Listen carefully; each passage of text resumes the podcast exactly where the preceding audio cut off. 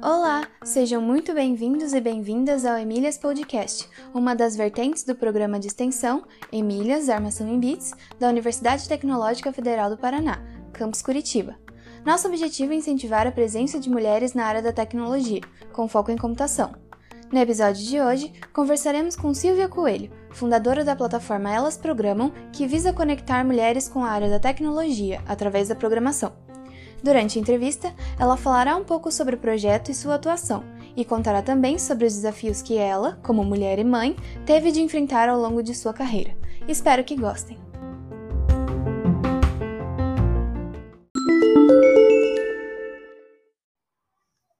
Olá, hoje estamos aqui com a Silvia Coelho.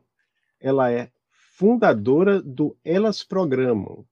Quem vai entrevistá-la comigo é a professora Maria Cláudia Emer, que é co-host do Emílias Podcast e coordenadora do projeto Emílias Armação e Bits. Tudo bem, Maria Cláudia? Tudo bem, Adolfo. Tudo é... bem, Silvia? Tudo bem, tudo ótimo. Estou aqui me ambientando. Silvia, seja bem-vinda ao Emílias Podcast. Então, você já respondeu que está tudo bem. Eu passo a palavra para Maria Cláudia para ela fazer a primeira pergunta. Então, Silvia, nós queremos saber o que é o Elas Programam.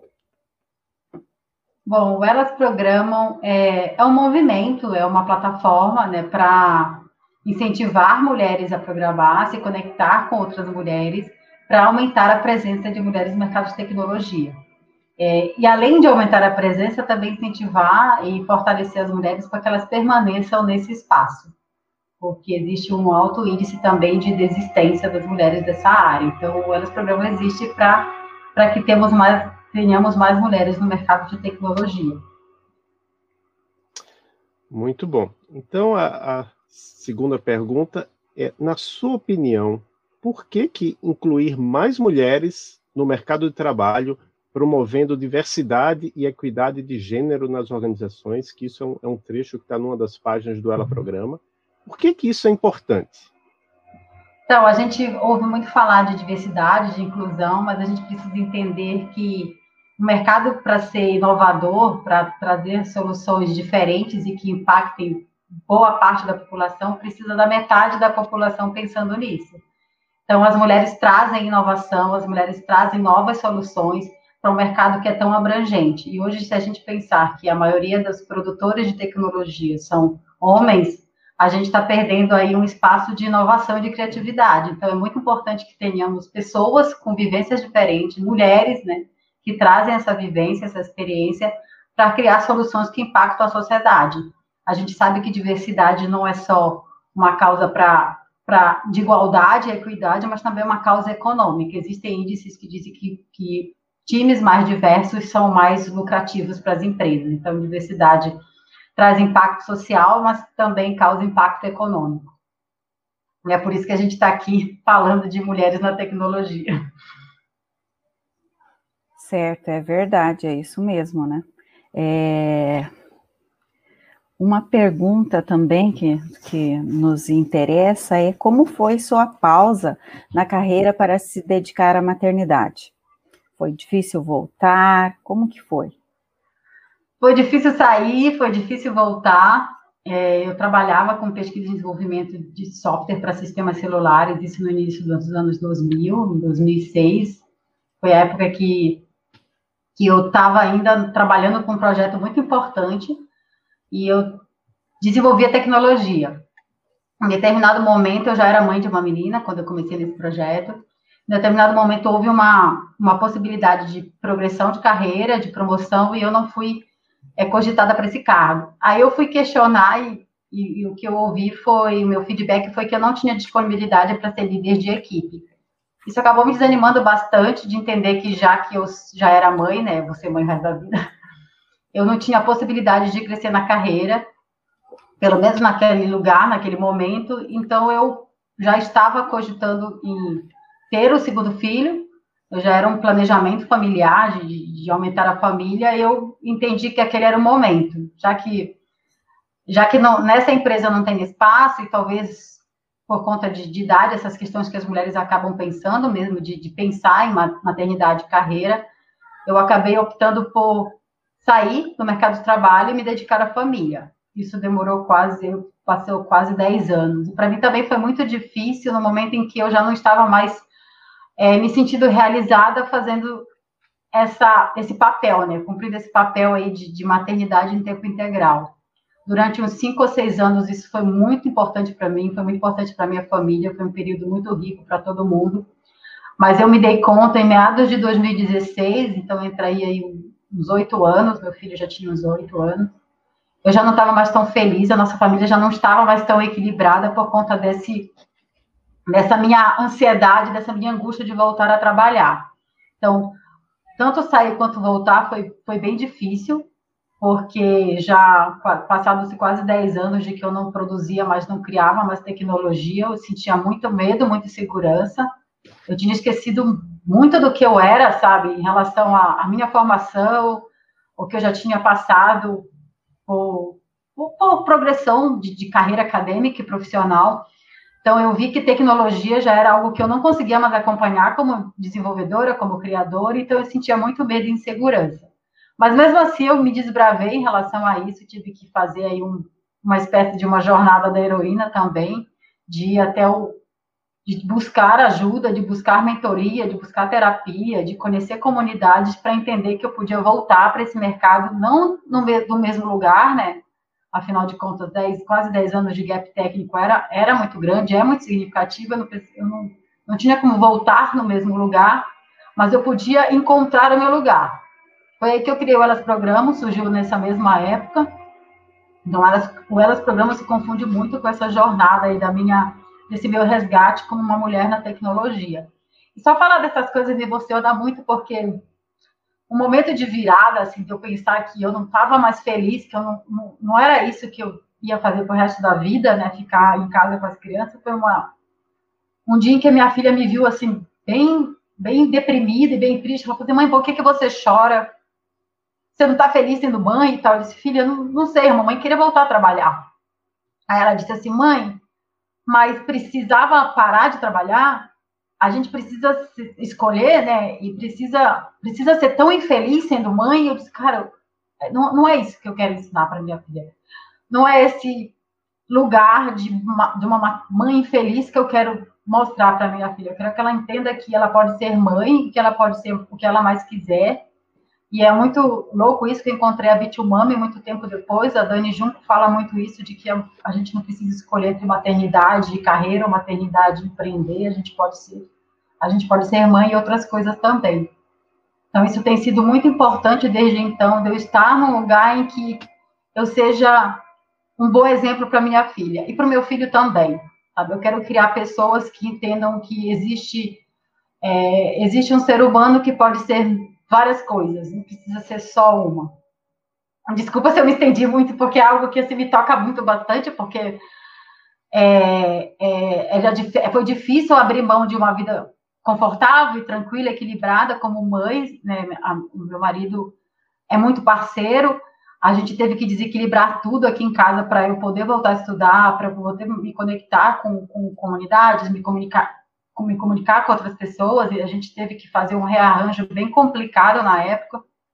Então, assim, tudo bagunçou muito na vida da minha família, mas eles foram essenciais para que eu tivesse hoje nesse lugar, ocupando espaços, falando, é, eu, eu, sempre falo disso também, que a gente, como mãe, como mulher, é, é, enfrenta várias barreiras, ainda mais no espaço que temos poucas mulheres. Então, eu quero ser uma mulher que, que impulsiona outras mulheres. Eu não quero ser o exemplo da mulher que desistiu, sabe? Eu venho de uma luta muito grande para ocupar o lugar que eu ocupo hoje. A minha família sempre prezou muito pela educação, meus pais mal estudaram, minha avó era analfabeta, eu fiz faculdade pública, eu fiz mestrado na Unicamp, então eu tinha uma trajetória muito importante e ela não estava sendo a trajetória que eu escolhi, que eu queria ver para mim. Então foi aí que eu resolvi dar essa virada toda e chegar hoje onde eu estou e falando com vocês agora. Eu espero que eu tenha respondido a sua pergunta. Sim, respondeu e muito bem. Ainda bem que você retornou, né? E aí você falou sobre essa questão do B2Meme. Então, em primeiro lugar, fazer um comentário que você está lá no LinkedIn e as suas postagens, você é bastante ativo e as suas postagens têm muita interação. Fui ver lá 1.500 interações numa postagem, né? E aí lá no, no LinkedIn que você fala que você é Program Project Manager na B2Meme Aceleradora. Então, em primeiro lugar, eu queria que você falasse um pouco sobre a importância dessa sua atuação no LinkedIn e explicar o que é que se trata esse seu papel lá na B2Meme.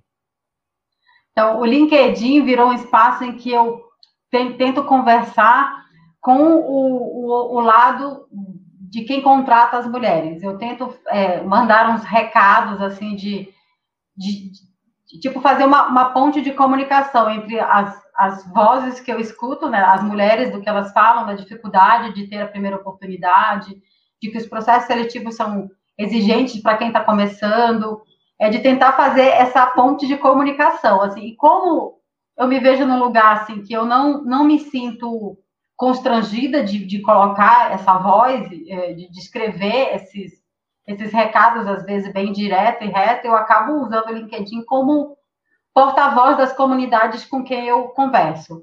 Então, assim, tem realmente coisa, tipo, coisas que eu gostaria de dizer e não tenho coragem, que as pessoas falam, ah, se eu tivesse coragem, eu colocava isso no LinkedIn. Eu disse, mas eu tenho coragem. eu tenho coragem de perguntar, meu, por que, que vocês pedem tanta coisa para uma vaga de estágio? Por que, que vocês pedem para as pessoas falarem inglês se na empresa de vocês seus clientes são, são tudo brasileiro, né? então, por que, que vocês exigem tanto de quem está começando? Como é que vocês querem incluir mais pessoas se a maioria dessas pessoas está começando. Então, eu faço esses questionamentos e tem realmente bastante interação. É, eu espero aí que, que seja um, um, uma comunicação de reflexão, é, não de, de, de julgamentos e, e, procurar culpados, é mais para reflexão mesmo e de mudança, porque é, eu tenho esse espírito de, de, rebeldia em relação, mas eu gosto de, de, ver mudanças, sabe? Eu acho que eu já, já recebi muito contato por DM. Ai, Silva, que bom que você falou isso. É, eu não tenho coragem de dizer isso no LinkedIn, porque eu tenho medo de ficar queimada no mercado, etc e tal. Então, assim, gente, eu já vivi 46 anos, metade da minha vida, tem alguns medos que eu já não tenho mais, sabe? Então, eu não tenho medo de expor uma opinião que eu não estou sendo ofensiva, eu não estou agredindo ninguém. Eu só estou falando algumas verdades difíceis de digerir, mas que podem levar à reflexão. Então, o meu LinkedIn é para reflexão. Sobre a Bitumami, a Bitumami é uma empresa de educação é, que, que, visa capacitar e, e, e conectar mulheres para que elas sejam livres é, economicamente, né? principalmente mulheres que são mães e que retornam para o mercado de trabalho e precisam se conectar com o ecossistema de inovação e tecnologia. É, eu entrei num projeto da Bitumami para desenvolver um produto que acabou de sair, um infoproduto chamado LSTO, que é para formar líderes em tecnologia. É um programa online de formação que já começaram as inscrições ainda ontem. Então, eu entrei para ajudar a criar a trilha e, e para organizar a, esse produto. Então, hoje é, ele está aí no ar, já já está já tá bonitinho, saiu do forno redondinho, lindo, lindo. E a gente não quer só mulheres na tecnologia, a Bitmami quer mulheres líderes, porque é onde a gente consegue ter poder de decisão, consegue causar transformações a partir de espaços de liderança e de poder.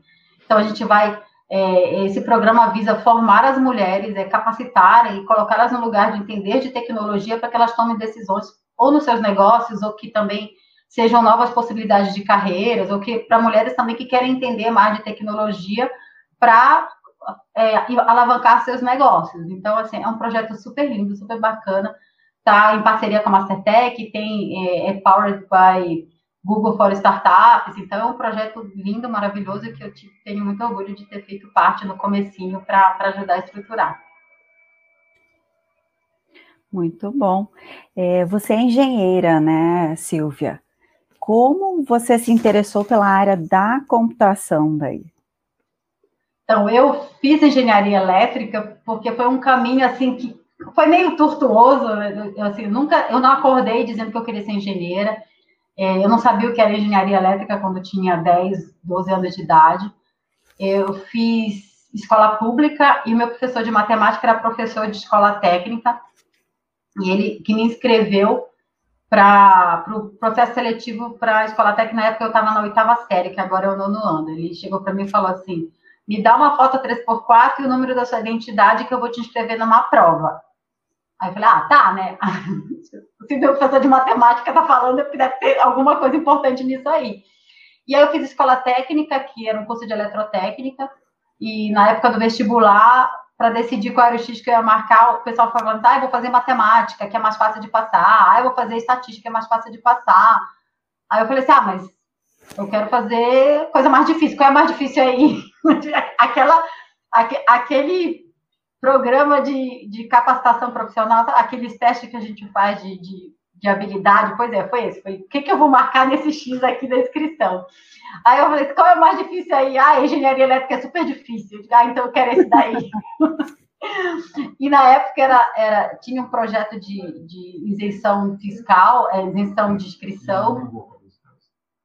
Tinha um, um projeto de isenção de inscrição e eu entrei porque minha mãe era viúva, já era viúva, a gente tinha algumas questões sociais e eu, ah, vou me inscrever porque eu não tinha grana para pagar o vestibular. Então, eu só fiz vestibular por conta desse programa de cotas sociais, que eu acho também que, que eu sempre falo que não é uma questão mesmo de meritocracia. Eu, eu estudei bastante, eu tive muitas oportunidades, eu tive a sorte de encontrar um professor que hoje a gente chama de mentor, que viu que eu tinha potencial, mas se não fosse esse programa de cota social, eu não teria feito vestibular, porque a minha mãe não tinha mesmo grana para pagar.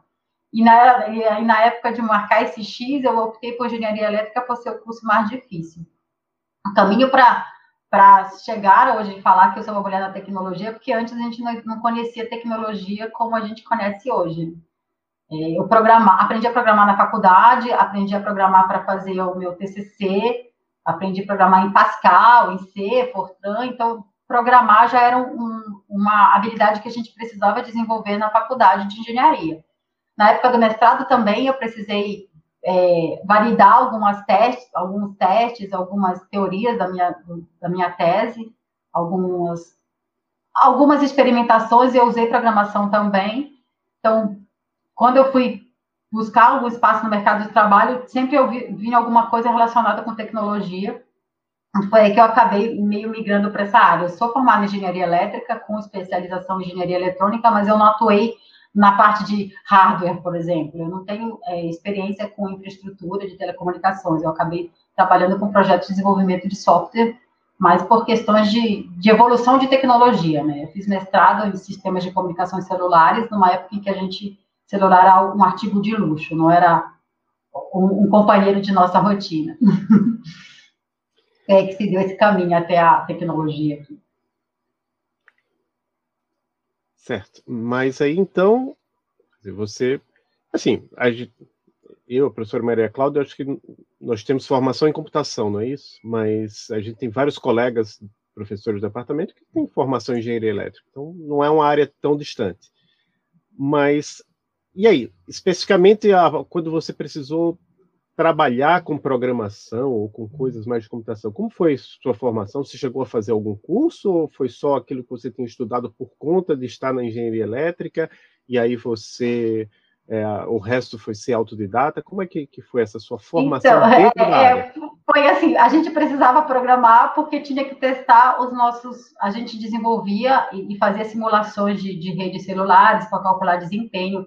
Tipo, se eu abrir agora a minha tese de, de, mestrado, eu vou ver um monte de equação que eu não sei mais resolver. Integrais triplas, transformadas. Então, mas no final a gente tinha que, que quantificar isso. Né? Já, já tinha testado e feito os cálculos tudinho, a gente precisava testar isso no modelo para plotar gráfico e tudo. Isso aí a gente usava é, programação.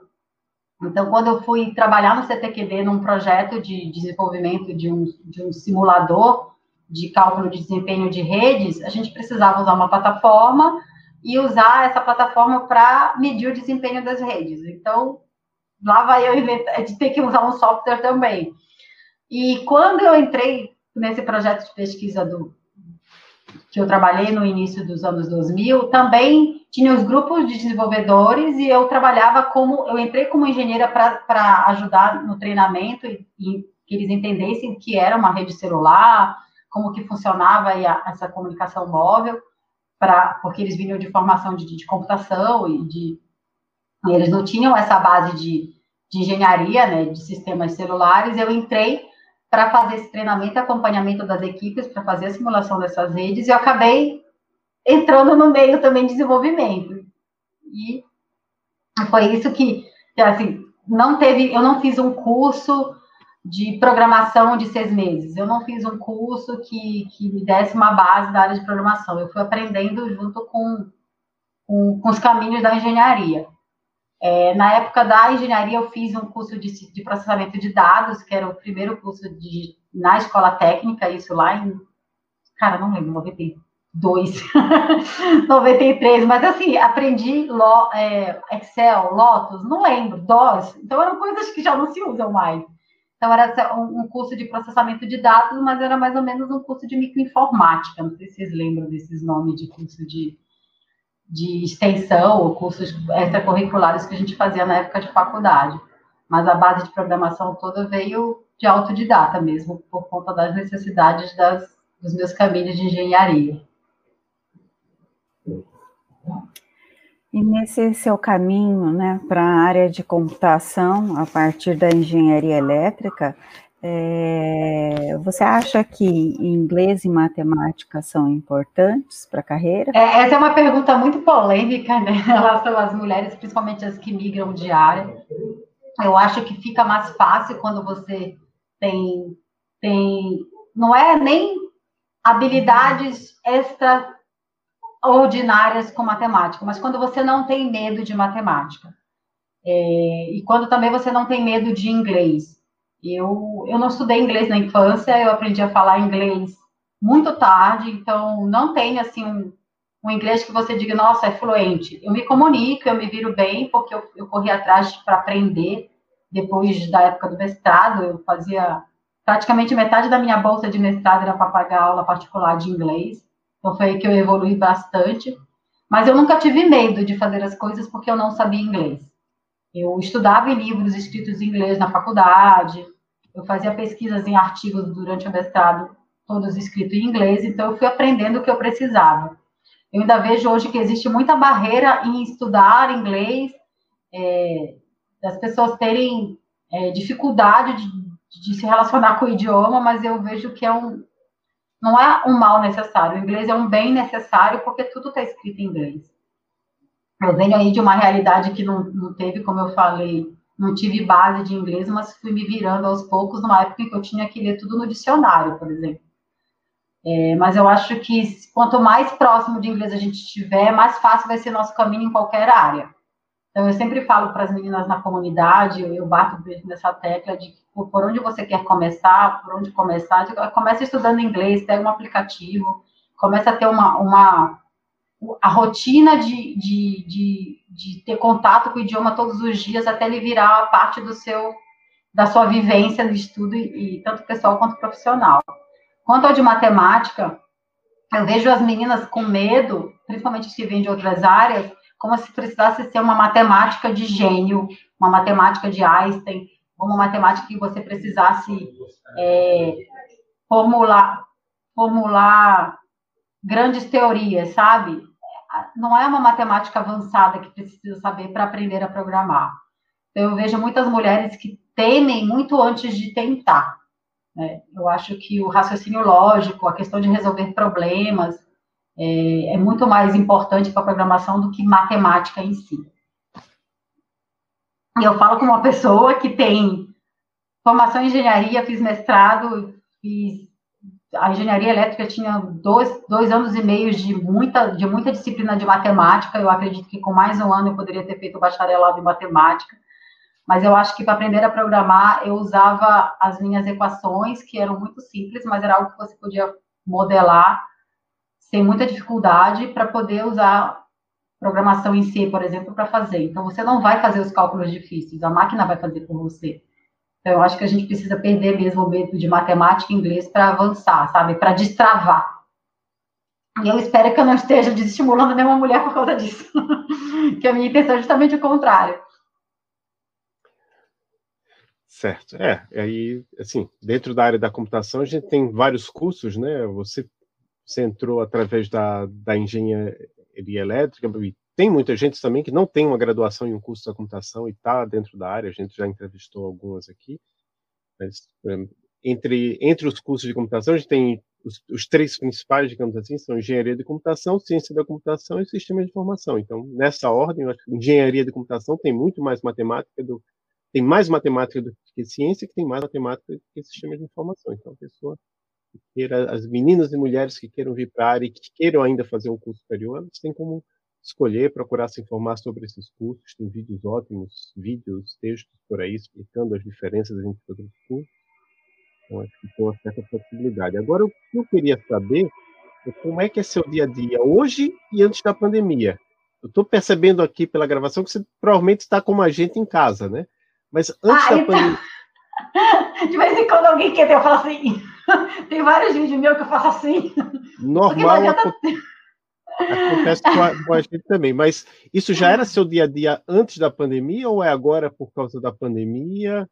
A gente conversa muito aqui em casa sobre isso, que a minha vida não mudou, mudou muito em termos de rotina por conta da pandemia, porque o que eu fazia fora de casa era participar de eventos, fazer reuniões, é, desenvolver projetos, conversar com as pessoas. O que eu não estou fazendo fora de casa, eu estou fazendo dentro de casa, porque tudo virou online. Então, o que, o que é mais complicado agora é porque a casa está sempre muito movimento, né? Eu tenho um casal de filhos, meu marido trabalha em casa, as crianças estão sempre se movimentando, aí a gente não tranca as portas, não tem, eu não tenho hábito de trancar a porta, então tem sempre alguém entrando em algum lugar. Mas a, a rotina aqui em casa ficou. É, a gente se sente num Big Brother, né? Porque antes da pandemia, todo mundo tinha uma rotina fora de casa, as crianças têm inglês, natação, aula disso, aula daquilo, é, escola, período oposto. Então, os períodos que a gente ficava todo mundo em casa era mais à noite, na hora do jantar e muito cedo no café da manhã. Então, agora fica tudo bagunçado, a gente vive um Big Brother. É, e a minha vida não parou, assim. Eu, inclusive, acho que eu estou trabalhando mais, produzindo mais, porque eu não tenho mais que gastar tempo de deslocamento. É, nem tem que agendar muitas coisas com antecedência, porque as pessoas estão, a maioria delas estão em casa. Então, a minha rotina, assim, tá, tá bem agitada, porque é, eu não paro, quieta. Tanto que eu entrei atrasada na, na sessão, porque eu estava é, terminando de fazer um post para o Instagram, porque eu também cuido das redes sociais dela do programa, então eu tenho que produzir conteúdo, criar coisa, então a qualquer espaço eu estou fazendo alguma coisa. Então a minha rotina está bem movimentada. É, acho que é, é o normal hoje para todo mundo, né? Em home office nós estamos com uma rotina bem movimentada. Mas outra pergunta que a gente tem é se você enfrentou dificuldades na escola, no trabalho, se você sentiu algo por ser mulher. É, é o pessoal sempre me pergunta isso, mas eu fui uma, uma menina muito incomum. É, eu sou uma, é, nós somos de uma família de sete irmãos, três meninos e quatro meninas. Eu sou a mais velha das meninas, então eu tinha irmão mais velho então, assim, tem, tinha aquela coisa da agressividade dos meninos com a delicadeza das meninas. Então, eu estava no meio do, do, do, no meio do espectro, sabe? Na verdade, eu nem era tão delicada, nunca fui, e eu era mais, mais próxima da, da agressividade e, e, inquietude dos meninos. Então, eu sempre fui muito faladeira, eu sempre fui magrelinha, franzininha, mas com a voz muito firme, muito forte. Então, assim, nada me intimidava, sabe? Então, isso se seguiu na escola, apesar de eu, de eu ter um monte de apelido, dos meninos ficarem zoando comigo, eu sempre devolvia assim, sempre não estou mais agressivo, então eu fui acostumar, eu fui crescendo muito na, na força, sabe? Por causa de todo esse contexto, né? De escola pública, o bullying corria solto, é, ninguém prestava atenção nessas coisas, era, era bem complicado. Então, assim, isso para mim foi um treinamento de, de, de estar em espaços com mais meninos e com um pouco mais de, de dificuldade de me aceitar por ser menina, e eu fui crescendo na força.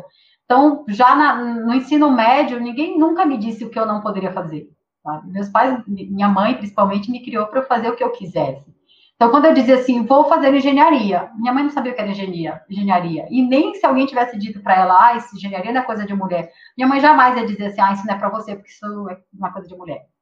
Então, eu, eu, sempre tive um espaço em que eu eu fui criada para ser o que eu quisesse. Então, tanto de espaço de trabalho, é, de, de faculdade, de mestrado, eu, eu nunca senti, eu nunca presenciei nem vivenciei, algo que me impedisse de crescer e evoluir como mulher. Exceto pelo fato, na época, de que eu já estava numa posição de liderança, e talvez aquele não tivesse sido o mesmo momento, talvez eu não tivesse, não fosse a, a situação ideal para ser líder de projeto que, que acabou me empurrando para fora do mercado. Eu vejo hoje que, que se eu tivesse um pouco mais de maturidade, eu não teria saído do mercado de trabalho para só me dedicar à maternidade. Eu teria feito um pouco, um pouco mais de estratégia, sabe? É, eu me desanimei, me desestimulei, mas eu poderia ter pensado assim: se não é nessa empresa, pode ser em outra.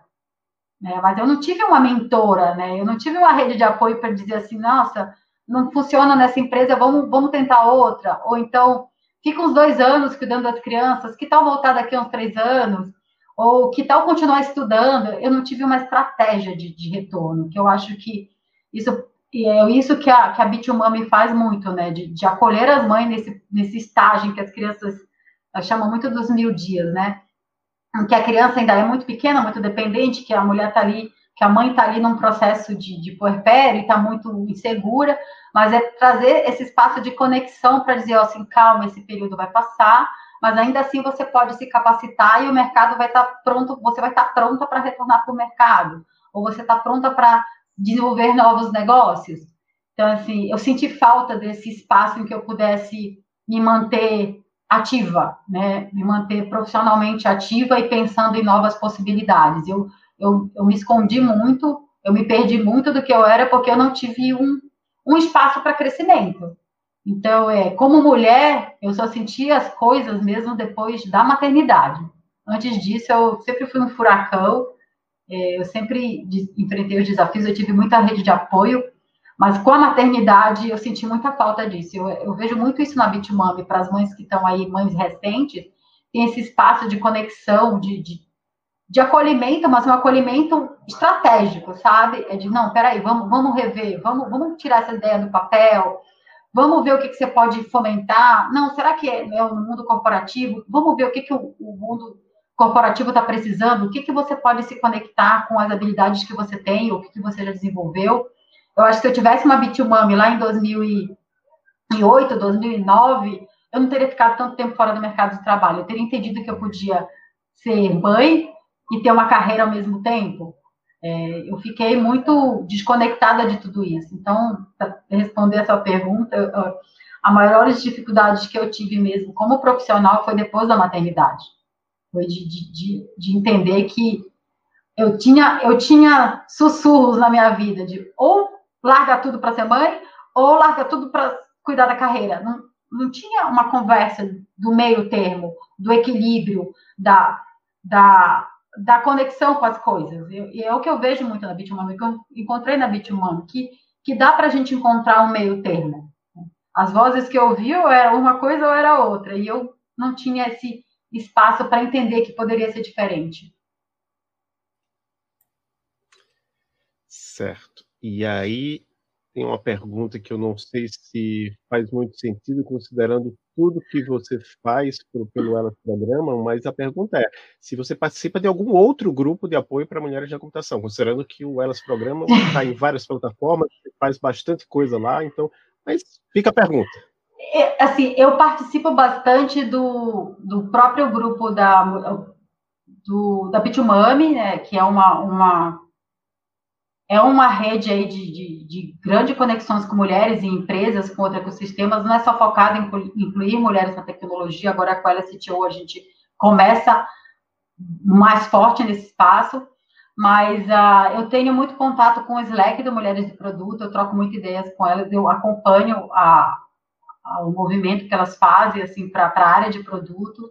Eu também acompanho o trabalho da, da Reprograma, da Programaria, eu troco ideias com todas elas, com, com as líderes e com as mulheres que estão tocando esses projetos, a gente conversa bastante, porque a gente se apoia da, da, maneira que a gente consegue, que é WhatsApp, Instagram, a gente não se reúne, por exemplo, não existe, não existe o grupo das comunidades de mulheres de tecnologia com, com quem está ali mais à frente cuidando das coisas, mas eu tenho muita, muita conexão com as mulheres de outros grupos, eu converso bastante com as meninas do Telegram, do Telegram é, eu converso com outras no LinkedIn também, eu converso com as, com as UONCE, que são de Cybersecurity, eu tenho conversado com a Candice, que ela está em Londres, ela tem o Female Tech Leaders, tem, tem vários grupos e eu converso com todas as, com todas as mulheres desses grupos, mas eu não não, não me dedico tanto por conta do que o Elas Programa já tem bastante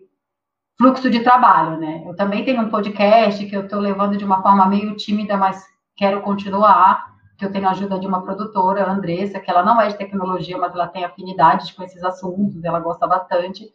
Mas eu converso com todas as comunidades, eu acompanho o trabalho de, de muitas comunidades, porque eu acho que é importante a gente se manter conectado, manter em rede, a gente se nossos trabalhos se complementam. E, e, eu realmente acho super importante que quanto mais projetos desses existirem, mais fortes a gente fica. Certo. E alguma mulher te inspirou ou te inspira hoje, né, na, na sua caminhada, no seu percurso aí na carreira, na computação, quando foi para escolher engenharia elétrica, eu entendi como que você uhum. escolheu, né? Mas teve alguma mulher que, que participou disso? Olha, eu lembro que, que eu não tive uma, nenhuma professora de matemática. Eu tive uma professora no quarto ano, na quarta série, que ela, é, quando você é a professora da todas as disciplinas, né? Ela era uma mulher muito forte, muito inteligente, muito firme. A gente morria de medo dela, mas todo mundo era louco por ela. É, ela é a minha primeira referência, assim, de, de, de liderança feminina, foi essa minha professora de quarta série, mas durante o ensino fundamental, né, que na época era o ginásio, eu só tive professores de matemática, todos eles, assim, eram admiráveis, assim, em relação a, a me estimular e, e elogiar o meu desempenho, então, assim, eu pelo estudo do Elas Programa, eu vejo que muitas meninas são desestimuladas a acreditarem que são boas em matemática. No meu caso, foi exatamente o contrário. Eu tinha muita facilidade com matemática, português, história, geografia, com todas as matérias, e eu sempre tive muito apoio desses professores de matemática. É, Para eu escolher engenharia, meu pai, depois de um, meu pai faleceu quando eu tinha 16 anos, eu demorei muito tempo para entender que a minha veia empreendedora veio do meu pai. Meu pai tinha um, um negócio próprio, ele era autônomo, ele tinha uma oficina daquelas que você levanta e abaixa a portinha assim com uma porta que eu nem sei o nome. Aí eu sou o barulho da minha infância, meu pai abrindo e fechando aquela portinha e era um depósito de rádio, toca-fita, é, aquelas vitrolas antigas, televisão, rádio de carro. Meu pai fazia alguns algumas parcerias. A gente chamava de rolo, mas hoje eu vejo que era uma parceria, umas permutas. Ele instalava, é, instalava toca-fita no carro das pessoas, as pessoas pagavam com televisão, ele consertava a televisão de alguém, as pessoas pagavam com bicicleta. Então, eu, meu pai consertava tudo, ele era autodidata, aprendeu a consertar rádio e consertar TV com o curso de correspondência, ele estudou até a quarta série. Então, ele, era, ele foi a minha referência de, de ser autodidata, de ser curioso e de resolver problemas, né, de consertar coisas. Eu lembro que na quinta série eu aprendi, aprendi, aprendi um pouco de inglês, né? As, as, cores, né? Eu lembro das cores, e meu pai não sabia nada de, de inglês. E eu lembro da alegria dele, assim, do orgulho dele de me ver lendo os diagramas de, de, de rádio, né? Aqueles diagramas eletrônicos de válvula ainda, que tinha algumas, algum código de cores. Ele disse, ah, você precisa ver se daqui essas cores, que eu preciso conectar esses fios, eu não sei quais eram as cores. Eu lembro de ler blue, green, red, para ele, assim, a coisa mais extraordinária do mundo, sabe? Então, meu pai foi, minha, foi minha, minha referência de alguém que, que resolvia problemas e era curioso e aprendia por conta própria. Então, a, a, eu só fui ter referências de mulheres mesmo, e é uma coisa que eu converso muito em comunidade, que a gente não tem essas referências, as meninas não têm, é algo que a gente precisa mudar. Eu só fui ter essas referências mesmo na depois do mestrado. É, depois de perceber que as minhas amigas de mestrados também vieram de, de, de, de realidade sem referência e elas passaram a ser minha referência. É, as minhas amigas de mestrado vieram de cidades, de outras cidades, a gente morava em Campinas, e todas elas vieram, assim, de uma, de uma realidade de famílias que apoiavam o estudo e que elas tiveram que deixar as famílias, né? A gente deixou nossa casa, nossa raiz, nossas raízes, para evoluir na carreira. Então, eu, eu tinha essas minhas amigas como, como referência de como que a gente precisa é, extrapolar nossas bolhas, né? abrir mão de, de algum conforto, da nossa zona de conforto, do aconchego da nossa casa, da nossa família, da nossa cidade, para evoluir na carreira. Hoje elas são professoras doutoras, é, eu tenho uma amiga que trabalha com, com, com projetos de, de, inclusão de meninas no Pará, então, assim, elas são a minha referência desde essa época. E hoje eu sei que elas são referência para meninas, coisa que a gente não teve. Então, a, a, eu já vejo essa transformação, né, de, de mulheres que estão em projetos dentro de faculdade para incentivar as meninas a continuarem nessa carreira. Hoje eu tenho referências já de outras mulheres, né, de, de, de startups, de empreendedorismo, a própria Dani Junco, Michelle Junco. É, eu, eu, acompanho muito o trabalho da, da Cintia Zanoni, da Iana, da Mariel, da Carla de Bona da Reprograma. Então, assim, essas mulheres todas estão causando um impacto gigantesco, sabe? A minha filha, por exemplo, para vocês terem uma ideia, que casa de Ferreira, casa de, de Ferreira Espeto de Pau, de tanto ouvir falar de tecnologia que ela não quer ouvir falar de trabalhar com tecnologia, ela quer ser médica legista. Mãe, eu quero ser médica legista, eu não quero trabalhar com tecnologia. Tá bom, valeu. Mas é, é, não é por falta de representatividade nem de estímulo que ela queira seguir numa área que não tem relação com, com ciência, tecnologia e matemática. Mas ela tira 10 em matemática e tira 9,5 em geometria, tira 10 em física, então nem tudo está perdido. Vai ver que ela vai mudar de ideia mais tarde. Ela aprende física com uma facilidade impressionante. Porque, né, desde os cinco anos, tá eu e o pai, principalmente o pai, explicando vários fenômenos físicos e químicos na conversa de carro, sabe? É sempre um papelzinho assim, não vem cá, deixa eu te mostrar isso aqui. Então, assim, ela aprende física e, e, e matemática com muita facilidade, os dois. Porque tem essa, essas conversas desde sempre em casa. Então, se ela mudar de ideia, ela não vai ter dificuldade, porque já tem uma base aí sólida de, de, de conhecimento e de estudo, mesmo que ela diga que não queira. O que você diria, Silvia, para meninas e mulheres que por acaso estejam escutando, meninas do ensino médio, mulheres que já têm alguma outra profissão, mas pensam em migrar para a carreira da computação, o que, é que você diria para essas meninas ou mulheres que estejam pensando em seguir carreira na computação? Eu, eu, primeiro eu digo que lugar de mulher não é só onde ela quiser, eu acho que lugar de mulher é onde o impacto socioeconômico está. Então a gente precisa colocar em, em, em primeiro lugar onde que lugar que a gente vai ocupar para a gente causar impacto social. E eu vejo esse lugar só como tecnologia.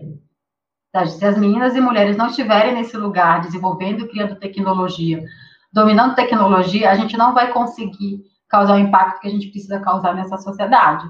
A, a pandemia acabou escancarando muita desigualdade social, muita desigualdade econômica, e eu vejo como única uma das é, únicas saídas assim para a gente é, causar as transformações que a gente quer é conhecendo e dominando tecnologia. Então, se as mulheres não tiverem nesse lugar, se outros grupos minorizados não tiverem nesse espaço, a gente não consegue é, transformar, sabe? É, a gente precisa não só focar numa carreira promissora, numa carreira que tem diversas possibilidades de ascensão profissional, mas a gente precisa também pensar no lugar que a gente consegue causar transformação. E esse lugar é o lugar de tecnologia. Então, por exemplo, se eu não tivesse um pezinho né, ou um, os dois pés fincados numa área em que me deu essa possibilidade de entender de tecnologia, mesmo passando quase 10 anos fora do mercado de trabalho, eu não sei o que eu estaria fazendo hoje. Tá? A minha proximidade com engenharia, a minha vivência profissional e acadêmica me trouxe muito para perto disso. Então, assim, mesmo com esse gap de, de, de vida, né, eu, eu praticamente estive congelada no tempo em relação ao que estava acontecendo de tecnologia fora da minha bolha de maternidade e família, a minha proximidade com tecnologia me trouxe para um lugar em que hoje eu posso é, causar impacto, de, de, de, de, inspirar outras mulheres, de, de, provocar movimentos como eu provoco no LinkedIn ou no Instagram. Então, eu acho que as mulheres e as meninas precisam entender que a gente tem que estar no lugar onde a gente causa impacto, onde a gente vai transformar.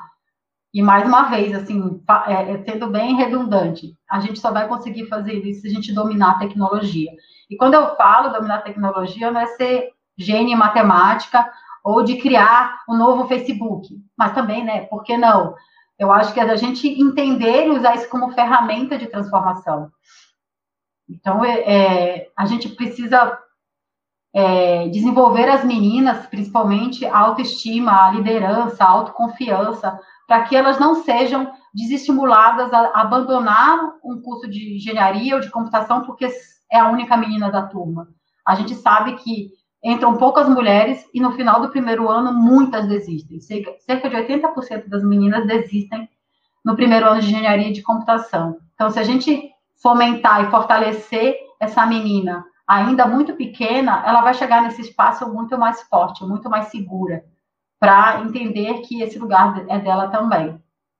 Então, eu digo hoje para as mulheres que estão nesse lugar, que elas sejam a, a inspiração e a referência para suas filhas, para suas sobrinhas, para suas afilhadas, para suas, para suas vizinhas, porque eu acho que só o poder feminino para, sabe, a gente é uma pedrinha num lago, onde, sabe, a gente pode causar grandes ondas, a gente pode causar uma pororoca, um tsunami com uma pequena ação.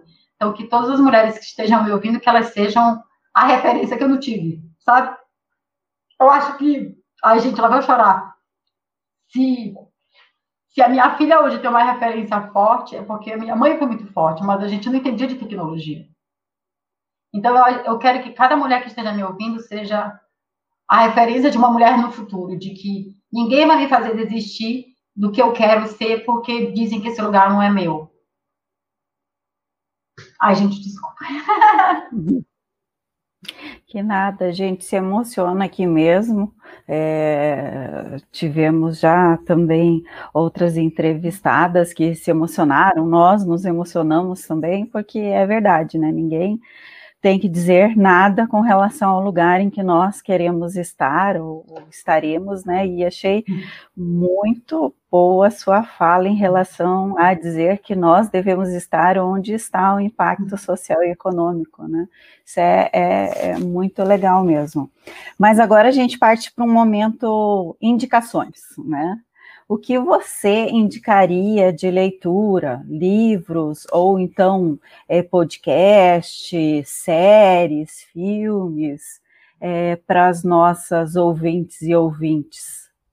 Ah, eu, nossa, eu tenho uma lista de indicações e toda vez que alguém me pergunta, eu me esqueço. Mas, ó, eu ouço bastante podcast Pode Programar, que eu acho que vocês conhecem, da, da, da Anelisa e da Jessie.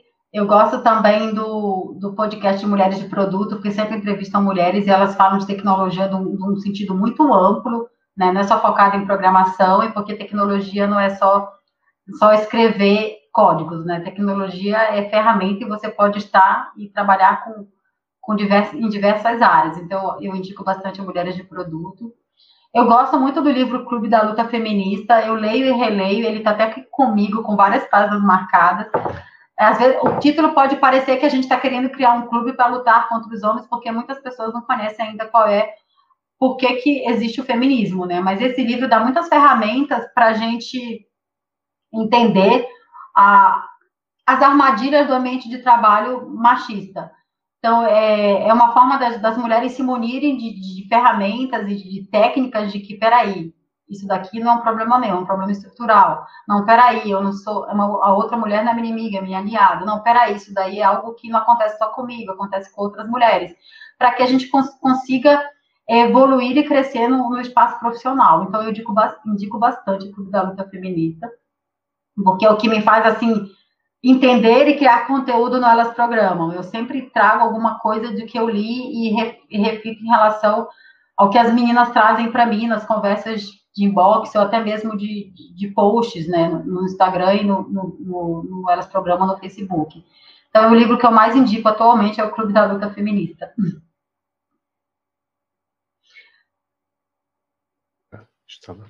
Muito bom.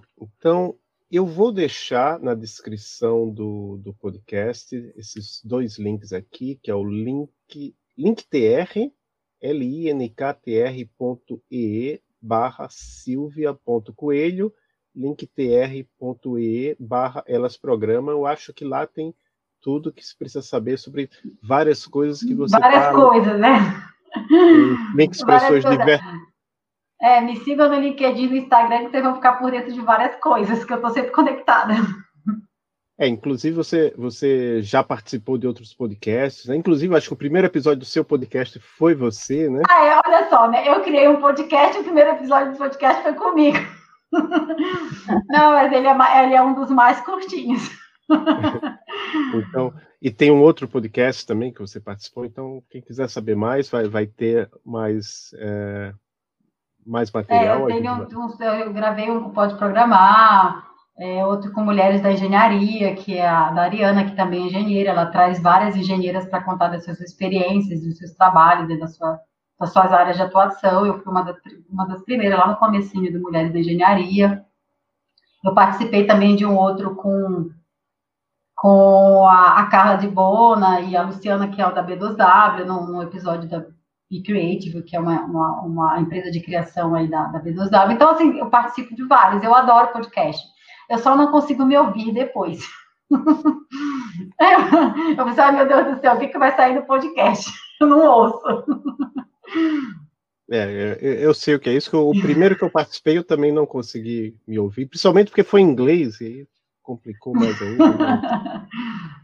Mas uh, agora eu já uh, eu, eu, eu, consigo escutar se eu colocar numa velocidade mais rápida, assim, ó, do, 2x aí, ah, tudo bem. Eu nem, nem entendo mesmo, mas só, só para checar se deu tudo certo.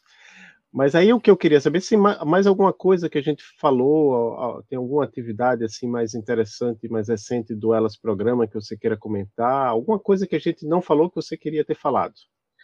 Então, é, eu, eu, tenho uma coisa que eu queria falar que eu não falei ainda, que sempre as meninas sempre perguntam sobre se estudar sozinha por cursos online elas conseguem um emprego no mercado de trabalho, no mercado de tecnologia. Eu tenho refletido bastante sobre isso e eu acho que não dá para estudar sozinha sem ter um, um, apoio de uma mentoria ou, ou talvez um curso mais, mais acompanhado que seja tradicional, por exemplo. É, eu tenho é, questionado muito isso, porque eu, por exemplo, tenho tentado estudar online, e é um, isso até é uma autorreflexão mesmo de, de rever isso. Eu tenho tentado estudar online e eu não consigo acompanhar direito. De, eu não sei se é por causa da quarentena, por causa da pandemia. Então, eu queria, assim, que as, as mulheres entendessem, as que estão começando, que não é tão simples assim estudar sozinho, que não é assim, eu não acho que seja a regra geral as pessoas autodidatas conseguirem chegar é, e alcançar os espaços que querem estudando sozinho. Eu acho que cada pessoa tem que entender qual é a, a melhor forma de aprender para si mesma e não se culpar tanto por isso. Eu tenho, eu consegui finalizar dois cursos na pandemia e eu vi várias pessoas publicando seus certificados assim cara, como as pessoas conseguiram terminar isso? então, assim, é, é, eu acho que as mulheres que estão começando, que estão aí numa trajetória de entender qual, qual é o seu caminho para migrar de carreira ou para entrar no mercado de tecnologia, é de se conhecer e de entender o que, que funciona melhor para si mesma e não ficar se comparando com o desempenho de outra pessoa. Existem pessoas que conseguem aprender sozinha, num curso online, no YouTube, ok, legal que funcionou para ela, mas que não se culpem tanto por não conseguir o mesmo. É, eu estou aí testando alguns modelos de curso online e o que tem funcionado muito para mim é um que tem uma aula ao vivo, tem um acompanhamento, tem exercício, eu faço os exercícios, aí tem entrega, mas existe alguma interação, sabe? Então, eu acho que para esses novos modelos de educação aí, eu acho que as pessoas têm que testar qual é o seu a melhor forma para si mesmo e não ficar se comparando muito e não se cobrar tanto. Porque é um caminho ainda de experimentações que a gente está vivendo aí no, nessa, nesses novos modelos de educação. Eu estou falando isso por causa dos meus filhos, né? Eles estão fazendo aula online.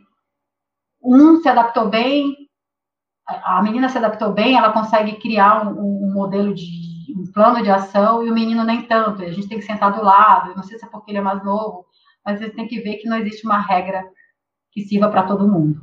Então, se você está aí tentando estudar online e não está conseguindo, é, seja mais gentil com você mesma e não se compare tanto, porque para cada um pode ser uma fórmula diferente. É isso mesmo, né? Seja mais gentil com você mesmo. E você quer agradecer, mandar um abraço para alguém? Ah, eu quero. Vou agradecer um monte de gente. Parece aquelas listas de Oscar, né? Ah, eu, agradeço pelo convite, assim, eu acompanho o trabalho de vocês, eu estou super feliz de estar aqui. Muito obrigada pela, pela oportunidade, para me dar mais um espaço para me dar voz. Eu acho super importante a gente trocar e trazer essa experiência de quem já fez um, um caminho de volta e de retorno, de saída e de volta, e que continua aí lutando e tentando se permanecer. Eu acho que é muito importante ter vozes de mulheres que tenham outras vivências. É, eu queria agradecer as meninas do Pode Programar, que também me deram um espaço muito legal para falar de transição de carreira, que não é um processo fácil, as mulheres mais velhas, principalmente. Né? Mais velha não, porque eu não, não sou velha. Eu sou mais jovem do que muita gente. As mulheres mais maduras, assim, que têm muitas inseguranças, porque realmente a gente precisa entender que a nossa sociedade vê as pessoas mais maduras como alguém que não consegue aprender, como alguém que não consegue produzir, com alguém que não vai aprender coisas novas, isso eu acho que é um conceito muito ultrapassado, a gente vive no, na revolução 4.0, a gente precisa se adaptar, precisa aprender coisas novas o tempo todo, então é algo que a gente precisa quebrar. Então eu queria agradecer a todas as mulheres que têm mais de 35 que me ouvem, que sim, ainda tem esperança e a gente não pode desanimar. Eu conheço muitas mulheres que estão se reinventando aí com mais de 40 anos, eu queria agradecê-las porque elas são inspiração para muitas outras. A própria Dani Carazawa, que é uma das entrevistadas do, Ela, do Elas Programa Podcast, ela foi a primeira que falou depois de mim, ela me ajudou a produzir os dois primeiros, ela tem uma história muito incrível de estar hoje como desenvolvedora numa empresa grande, bacana, e isso aconteceu depois que ela tinha 40 anos e tinha um filho pequeno. Então, eu queria agradecer a Dani por ser esse exemplo também. Eu queria agradecer a Dani Junque, a Michelle Junque, a Bianca da Bitubami por me darem a oportunidade de produzir e ajudar a criar algo tão incrível como o LSTO, que eu acho que vai ser assim totalmente disruptivo, um programa totalmente disruptivo e inovador aí de falar de liderança feminina na tecnologia. Então, eu queria agradecer ela por todo o aprendizado que eu tenho tenho passado na, na Bitubami. E eu queria agradecer também as meninas da Reprograma e da Programaria, que foram meus primeiros contatos aí com comunidade de tecnologia. E antes delas, a Maria Lab, Olha só, vocês falaram para agradecer, né? Tem um monte de gente. é, a Maria Lab, eu, a primeira vez que eu estive mesmo num espaço só mulheres falando de tecnologia foi num, num curso da Maria Lab e era para falar de segurança, para segurança mesmo de, de, da informação para mulheres. E eu lembro de, de, como que aquilo foi incrível, de estar num espaço só com mulheres e a gente não estava falando de, de fragilidades femininas ou de, de questões que, a, que as mulheres passam com machismo, etc. A gente está falando de tecnologia.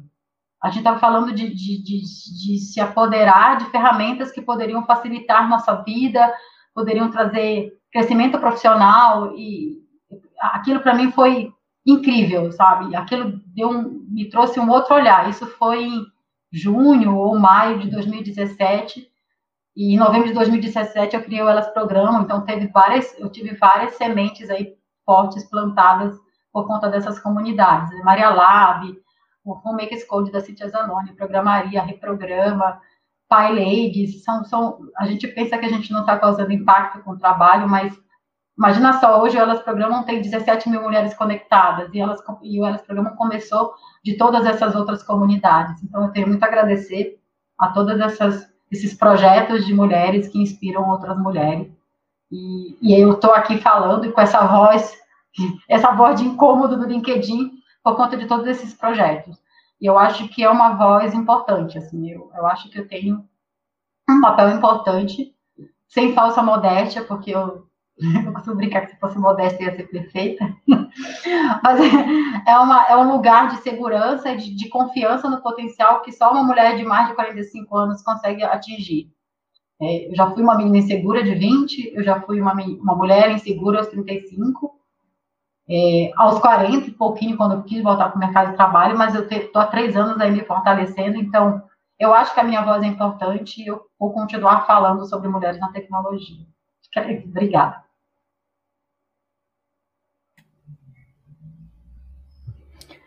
Ainda bem, né, Silvia, que temos pessoas assim como você que, que continuam falando. É, isso é muito importante.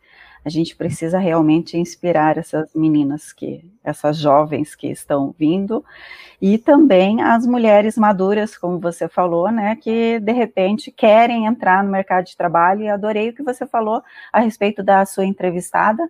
É, não lembro o nome dela agora, mas que foi para esse mercado na computação aos 40 anos. É, a Dani chama Dani Carazal. Ela ela é formada em letras e ela hoje é desenvolvedora back-end. Ela tem um filho pequeno. Ela, a primeira vez que a gente se encontrou foi num, num workshop que eu organizei com uma outra comunidade.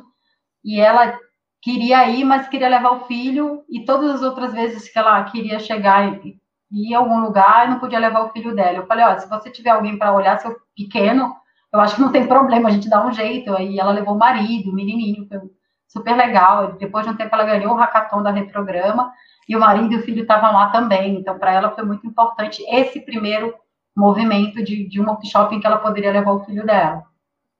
É.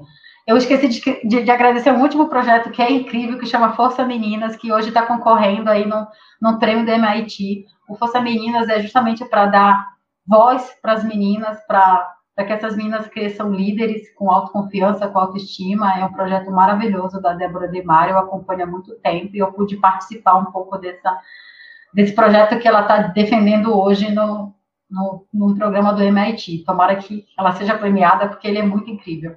Que é mais ou menos tudo isso que a gente conversou. Então, força. Legal, vamos torcer também. Então, com isso, a gente termina esse maravilhoso episódio do Emílias Podcast. Muito obrigado, Silvia. Obrigado, Maria Cláudia.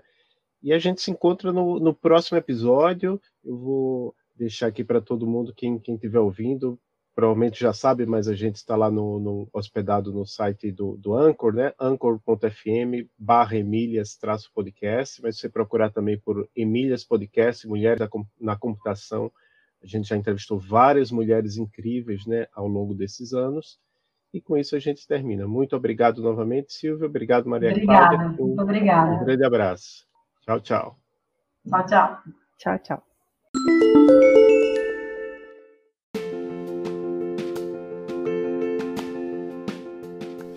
Sigam o Emílias no Twitter, no YouTube, no Instagram e no Facebook para saber as novidades.